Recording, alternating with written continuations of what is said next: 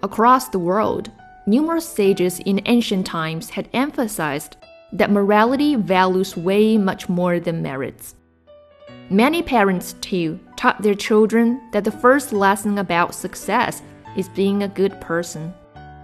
A good reputation is the highest degree one can get, and it is the very foundation for you to put your talents to good use.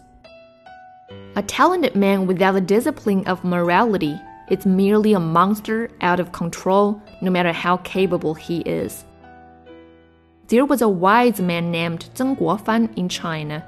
He wrote in a letter to his younger brother that a moral progress is just like an additional liquor of grain. Morality is not a technique which can be explained technically, but rather a subtle power that works imperceptibly. It works as the lubricant when you communicate with others. All the paths become unobstructed for you once you are armored with this, and the doors that used to be locked will open. This may look like luck in some people's eyes, but no, this is not luck. This is a kind of merit. A good reputation is the highest degree one can get.